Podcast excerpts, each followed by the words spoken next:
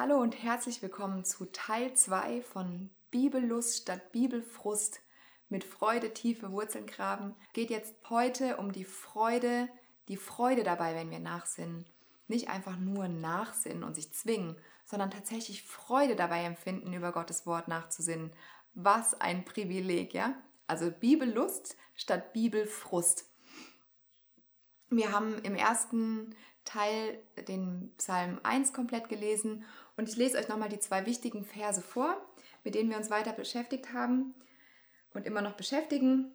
Ist also Vers 2, sondern seine Lust hat, also wohl dem, der seine Lust hat am Gesetz des Herrn und über sein Gesetz nachsinnt Tag und Nacht, der ist wie ein Baum gepflanzt an Wasserbächen, der seine Frucht bringt zu seiner Zeit und seine Blätter verwelken nicht und alles, was er tut, gerät wohl.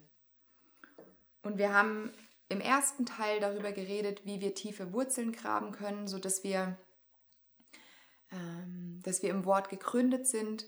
Und das ist durch Nachsinnen, durch Meditieren schlagen wir tiefe Wurzeln. Wir werden so verwurzelt, dass wir nicht einfach umgeworfen werden können von Umständen. Wir sind so verwurzelt und mit diesem lebensspendenden Wasser versorgt, mit dem Wort Gottes, aus dem wir alle Vitamine und Nahrung bekommen, alles Leben, das wir brauchen, dass wir immer grün sind, dass wir immer blühen, dass wir immer zutiefst zufrieden und glücklich sein können, auch wenn vielleicht, ähm, auch wenn wir vielleicht Trauer empfinden, dass beides gleichzeitig da sein kann, dass wir unsere Freude am Herrn haben können und dass wir oder vielleicht auch während einer Zeit der Herausforderung und Traurigkeit weiter graben und tiefe Wurzeln schlagen im Wort und dann diese Freude kommen, die unabhängig der Umstände ist.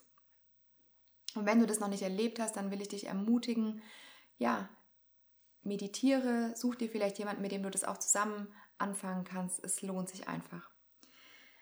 Und es steht ja in Vers 2,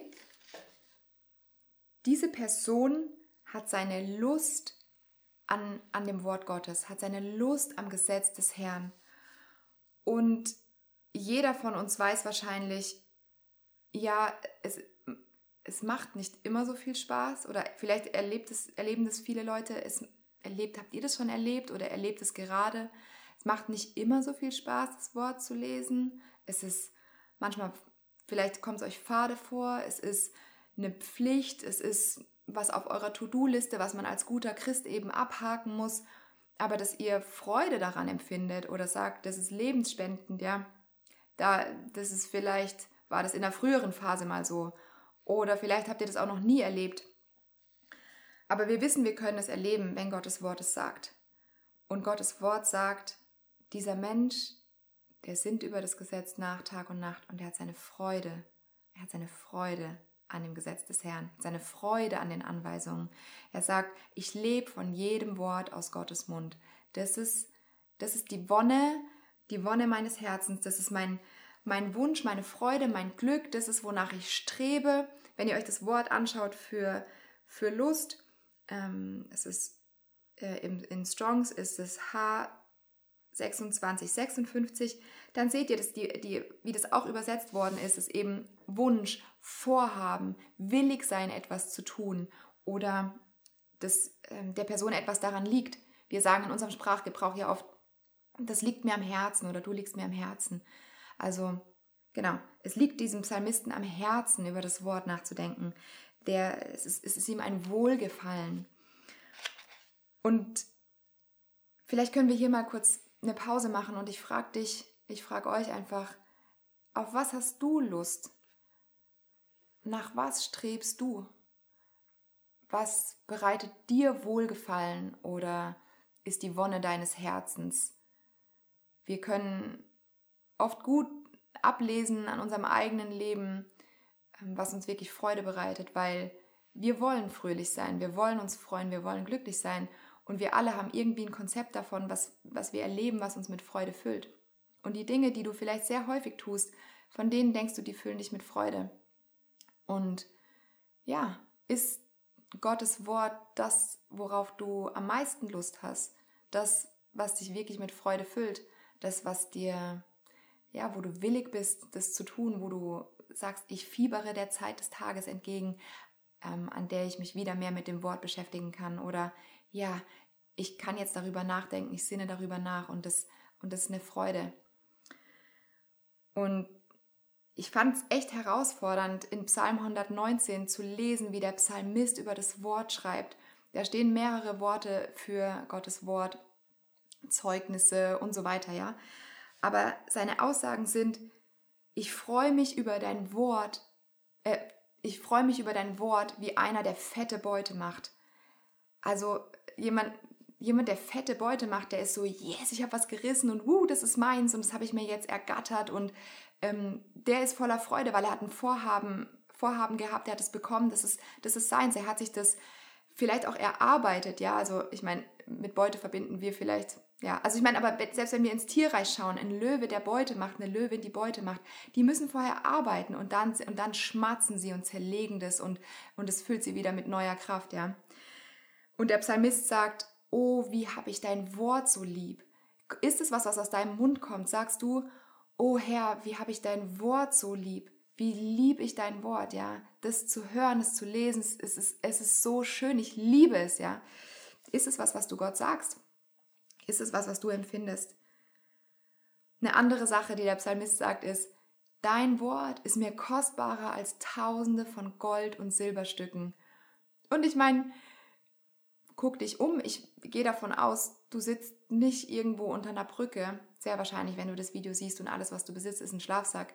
Wahrscheinlich gehört dir ein bisschen mehr.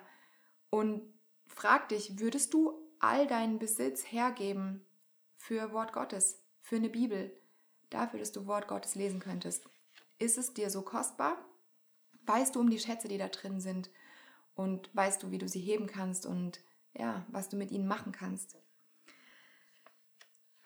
Und ich will euch einfach, also wenn ich darüber nachdenke, erfüllt es mich immer noch mit Freude, als ich in die erste Gemeinde, in die ich gegangen bin, nachdem ich Christ geworden bin, da bin ich dann auf Leute getroffen, die, hm, also ich habe Gottes Wort gelesen am Anfang, aber ich wusste oft nicht so genau, wie kann ich weiter in die Tiefe gehen, wie, hm, wie kann der Heilige Geist noch mehr zu mir sprechen durch das Wort. Und ich habe coole Sachen erlebt, wie Gott zu mir geredet hat, ganz konkret, wirklich durch sein Wort. Aber ich wusste, da ist mehr und da sind mehr Schätze. Und dann habe ich Leute getroffen, die hatten eine Elberfelder Studienbibel. Und es war mit Wort, mit so Wort, ähm, Wort- und Sacherklärungen und einer Konkordanz drin. Und als Studentin hatte ich nicht so viel Geld, aber ich wusste, ich brauche einfach mehr. Und es gab irgendwie nicht, so, oder, ja, es waren halt nicht so die Zeiten mit jeder hat da tausend Apps auf seinem Telefon, ein Smartphone war einfach, also hatte ich nicht. Ähm, damals gab es irgendwie noch diese iPod Touch, es hat irgendwie so gerade angefangen, dass man dann da Apps haben konnte.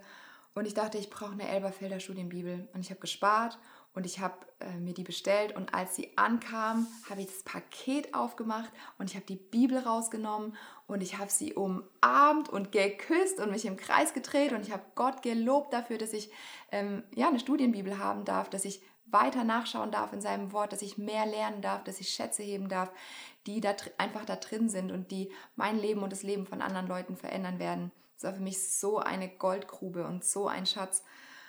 Und genau, ich habe einfach letztes Jahr zu Gott gesagt, hey Gott, ich will wieder, ich will wieder mehr, mehr in dein Wort verliebt sein. Ich will es wieder mehr zu schätzen wissen. Und wie, ähm, wie funktioniert es? Wie kann ich da einfach hinkommen? Und ich habe gemerkt, also Gott hat gesagt, das Jahr 2021 ist für dich oder für dich und den Simon das Jahr des Wortes und das Jahr des Gebets. Und es war so, okay Gott, wenn du das sagst, dann ist gut. Und ich habe angefangen, Psalm 119 zu lesen. Ich meine, das ist der Psalm über das Wort schlechthin. Und Psalm 1. Und jetzt haben wir Februar. Aber ich merke schon alleine, wie in den letzten zwei Monaten, wie, so wie ich ja schon gesagt habe im ersten Teil, wie erfrischend es ist, sich mit dem Wort zu beschäftigen.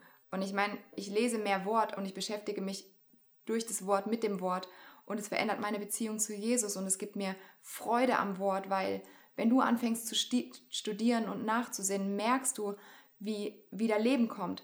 Und ja, wie kommen wir also dahin, diese Freude zu empfinden, von der der Psalmist schreibt? Es ist mir, es ist, ähm, es ist meine, ist die Wonne meines Herzens, es ist, mein, es ist meine Freude. Ich, ich, äh, ja, es macht mir Spaß. Ich, ich liebe dein Wort und darüber nachzusinnen. Vielleicht müssen wir uns manchmal disziplinieren. Und ähm, Selbstbeherrschung ist eine Geistesfrucht. Wir können uns selbst beherrschen und wir können sagen, ich weiß, es ist das Richtige und ich tue das. Und aus der Disziplin und aus dem Beschäftigen mit dem Wort, wenn wir wiedergeboren sind, ja, wenn du Jesus kennst und eine Beziehung zu ihm hast, dann kann es, ist es so, wenn du dich mit dem Wort beschäftigst, dann beschäftigst du dich mit dem Leben. Du solltest mit Gott darüber reden und das Wort wird dich füllen und du wirst mehr Freude empfinden, ähm, das Wort auch weiter zu lesen. Ähm, aber weil, und das ist auch was, was Gott mir gezeigt hat, Gott hat irgendwann gesagt, weißt du, deine Seele weiß überhaupt gar nicht, was ihr eigentlich gut tut. Bevor du Jesus kanntest, hast du an allen möglichen Stellen nach Glück gesucht. Und frag dich das mal selber, wo hast du überall schon nach Glück gesucht, außerhalb von deiner Beziehung zu Jesus, außerhalb vom Wort? Ähm, an allen möglichen Stellen suchen wir oft, obwohl wir den richtigen Schatz in unseren Händen halten oder vielleicht meistens auf dem Regal stehen haben und der nicht in unserem Herzen ist. Aber wir haben den Schatz da und wir könnten ihn heben und wir suchen überall sonst nach Zufriedenheit und nach Glück. Und Gott hat gesagt, deine Seele weiß es nicht. Du musst aus dem Geist leben. Du musst deiner Seele sagen, was ihr gut tut und deine Seele disziplinieren. Und du musst ins Wort eintauchen und die Entscheidung treffen. Und deine Seele wird sehen und schmecken, wie gut der Herr ist. Es wird sich ordnen, wenn du deine Prioritäten so setzt, wie das Wort Gottes sie sagt. Und das ist, was ich, was ich erlebe, ja, dass Gottes Wort anfängt, mich mehr zu erfreuen und zu füllen. Und dass meine Seele anfängt ähm, zu sagen, ja, das ist wirklich das, was mir gut tut. Du hattest recht. Und der bessere Schlüssel aber natürlich ist, dass wir das Wort lesen aus unserer Liebesbeziehung oder geprägt aus unserer Liebesbeziehung mit dem Herrn.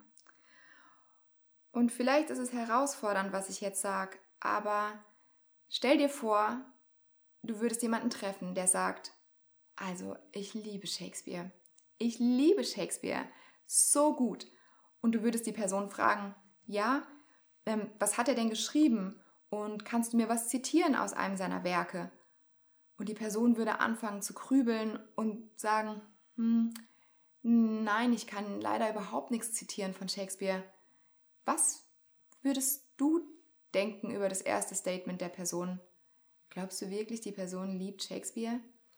Wenn die Person Shakespeare liebt, dann weiß sie, was er geschrieben hat und sie wird dir Sachen zitieren können aus Macbeth, aus was auch immer, ja sie wird es einfach, sie wird es einfach können, weil sie wird es gelesen haben. Und wenn wir sagen, wir lieben Jesus und wir lesen sein Wort nicht, dann sind wir irgendwo vielleicht falsch abgebogen. Vielleicht haben wir uns nicht, ja, wir, wir leben unsere Liebesbeziehung zu Jesus nicht richtig aus. Und ich glaube, und das ist meine Ermutigung, also wir können uns selbst disziplinieren, aber es ist auch einfach gut, an Folgendes erinnert zu werden. Dass der Schlüssel zur Liebe am Wort Gottes, wie wir gesagt haben, ist, der ist in Jesus und kommt durch Jesus selbst. Und lasst uns zusammen Hebräer 10,7 anschauen. Da steht, da sprach ich, also das ist Jesus, der zitiert wird, der da redet, siehe, ich komme, in der Buchrolle steht von mir geschrieben, um deinen Willen, o oh Gott, zu tun. Und wo kommt es eigentlich her? Das ist ein Zitat aus den Psalmen. Und das ist in Psalm 40, Verse 7 bis 9. Da steht, Opfer und Gaben hast du nicht gewollt, Ohren aber hast du mir bereitet, Brandopfer und Sündopfer hast du nicht verlangt. Da sprach ich, siehe, ich komme, in der Buchrolle steht von mir geschrieben. Und jetzt Vers 9, Deinen Willen zu tun, mein Gott, begehre ich, und dein Gesetz ist in meinem Herzen. Und das ist über Jesus geschrieben und wir wissen, wenn wir uns sein Leben anschauen, Jesus ist das fleischgewordene Wort, richtig? Er ist die Erfüllung von so vielen Sachen, die vorher geschrieben worden sind. Er, aus ihm kam Wort, ich meine, er lebt Wort Gottes. Er hat niemals das Gesetz gebrochen. Er alles, was er sagt, ist in Übereinstimmung mit dem Willen des Vaters, ist in Übereinstimmung mit dem Wort. Es ist teilweise einfach sogar Wort, was aus ihm rauskommt. Und wenn es nicht in ihm drin wäre, könnte es nicht aus ihm rauskommen. Er hängt am Kreuz und, und ist am Sterben. Und wir reden nicht davon, dass er einfach alt und betagt ist und seine Gedanken noch alle gut beisammen hat und nochmal kurz ein Statement abgeben will an seine Familie, die im engen Kreis um ihn herum sitzt. Nein, er ist völlig in Fetzen zerhängt, ähm, nicht mehr anschaubar. Die Leute können ihn nicht mehr als einen Menschen erkennen und wenden ihr Angesicht von ihm ab. Und er hängt am Kreuz und Wort Gottes kommt aus ihm raus, ja. Ein Zitat aus Psalm 22. Und ich meine, da muss wirklich Wort Gottes in dir drin sein, dass wenn so viel Druck auf dir lastet, dass es auch noch aus dir rauskommt, da musst du viel drüber nachgesonnen haben oder eben Wort Gottes sein. Und wenn du wiedergeboren bist, dann lebt dieser Jesus, dem, dem das Gesetz in, in seinem Herzen war, der lebt in dir. Und das Wort sagt, Gott hat unser steinernes Herz weggenommen und uns ein fleischernes Herz gegeben. Er hat sein Gesetz in unsere Herzen geschrieben. Und ja, unser Geist ist allezeit willig, immer zu tun und zu denken, was das Wort sagt. Aber unsere Seele halt nicht. Und deswegen wollen wir unsere Gedanken erneuern. Aber sei ermutigt, dieser Jesus liebt, lebt in dir und dieser Jesus in dir, der liebt das Wort. Und wenn dieser Jesus und der, also der Heilige Geist, wenn er in dir lebt, dann kannst du auch das Wort lieben. Ähm, du liebst es schon, du, du lebst es vielleicht einfach nur noch nicht so aus. Und ich mag dich, ähm, ich habe noch ein Bild, das mir Gott gegeben hat und das ich einfach aufgezeichnet habe, womit ich dich ermutigen will zum Abschluss. Mir ist nämlich ein Vers, ähm, ein Vers aus Jesaja 61 begegnet. Das ist die Stelle, die Jesus vorliest, als er in der Synagoge die Schriftrolle bekommt und sie aufrollt und er liest Jesaja 61 und sagt dann, diese Schriftstelle hat sich heute erfüllt vor euren Augen. Und ich lese einfach Vers 3 aus Jesaja 61, da steht, um den Trauernden von Zion zu verleihen, dass ihnen Kopfschmuck statt Asche gegeben werde, Freudenöl statt Trauer und Feierkleider statt eines betrübten Geistes, dass sie genannt werden Bäume der Gerechtigkeit, Ihr erinnert euch, wir haben jetzt viel über einen Baum geredet, gepflanzt an Wasserbächen und so weiter. Dass sie genannt werden Bäume der Gerechtigkeit, eine Pflanzung des Herrn zu seinem Ruhm. Und hier ist das Bild, äh, das mir Gott gegeben hat und das ich gemalt habe. Wenn du in Jesus bist, dann bist du eine Pflanzung des Herrn. Vielleicht bist du noch nicht wie dieser fette Mammutbaum Jesus Christus, der seine Wurzeln im im, im Wort hatte, der darin vergraben war, der unverwüstbar war, der ähm, immer den Willen des Vaters getan hat, der immer Wort Gottes geredet hat, bei dem immer alles in Übereinstimmung mit dem Wort war. Vielleicht bist du da noch nicht. Aber du bist eine Pflanzung des Herrn, ein Baum der Gerechtigkeit. Egal wie du dich fühlst, du bist es. Du bist jetzt schon in Jesus. Und durch Nachsinnen am Wort, also Gott hat dir Liebe zu seinem Wort gegeben. Und durch das Nachsinnen streckst du deine Wurzeln tief in das Wort rein. Und da steht ja in, in, in dem Psalm ähm, 1, dieser Mann, der ist gepflanzt an Wasserbächen. Wir können uns selbst nicht pflanzen, du kannst dich nicht pflanzen. Wenn du Jesus noch nicht kennst, kannst du durch alles Bibellesen dieser Welt, du kannst dich nicht selbst pflanzen. Du wirst auch keine wirklichen Wurzeln schlagen. Du musst von neuem geboren werden, um eine Pflanzung des Herrn zu sein. Das ist das Werk des Herrn. Du kannst aber, wenn du schon Jesus kennst, dadurch, dass du ähm, Wort Gottes mit anderen teilst, dadurch, dass du Gottes Liebe mit anderen teilst, dazu beihelfen, dass jemand eine Pflanzung des Herrn wird. Und ja, ich denke, wenn wir Gott und sein Wort zu einer Priorität in unserem Leben machen, wenn wir es lieben und genießen und Lust darauf haben, wenn es die Wonne unseres Herzens ist, wenn wir zu solchen Menschen werden, wenn wir darüber nachsinnen und diese Wurzeln geschlagen haben, versorgt sind, mit dem Wort Gottes, mit diesem Wasser des Lebens, das niemals versiegt, das immer frisch ist, ähm, dann werden wir immer grün sein, egal was für Zeiten um uns rum sind. Sommer, Winter, Dürre, Flut, was auch immer irgendwie ist, wir sind nicht mehr abhängig von außen. Wir werden immer grün sein, unsere Blätter verwelken nicht wie bei diesem Baum. Ähm, wie bei diesem Baum werden wir Frucht bringen, genauso wie Gott es sich vorgestellt hat, genau zu der Zeit, die Gott angedacht hat. Und wir werden gelingen haben in dem, was wir tun. Weil Gottes Wort sagt es. Und wenn es sein Wort schon sagt zu jemandem unter dem alten Bund, wie viel mehr sollte es für uns gelten im neuen Bund? Und ja, ich glaube, wir als diejenigen, die wir Jesus kennen und lieben, sollten tatsächlich von anderen, wenn wir so verwurzelt sind im Wort, von den Leuten, auch die wir treffen, die Jesus nicht kennen, wir sollten mit als die glücklichsten Menschen, oder vielleicht sollten wir nicht nur mit, sondern wir sollten als die glücklichsten Menschen, die auf diesem Planeten zu finden sind, die sollten wir gesehen werden, ja. Und ich wünsche uns einfach, dass wir, oder mein Gebet ist, dass wir zu diesen Menschen werden, die ihre Wurzeln da tief reinstrecken in das Wort Gottes, darin so verankert sind, ähm, dass man, ja, dass unser Glücklichsein über den Herrn, dass es ein Wohlgeruch ist, dass es spürbar ist für für uns selbst, aber auch für die Leute, die wir einfach treffen und dass die Leute neugierig werden und fragen, wie kann es sein? Woher kommt dieses Glück, das du empfindest? Warum ist es bei dir so? Wo kommt es her? Und dass du Zeugnis geben kannst über diesen Jesus, den du kennst und darüber, wie du in sein Wort verwurzelt bist.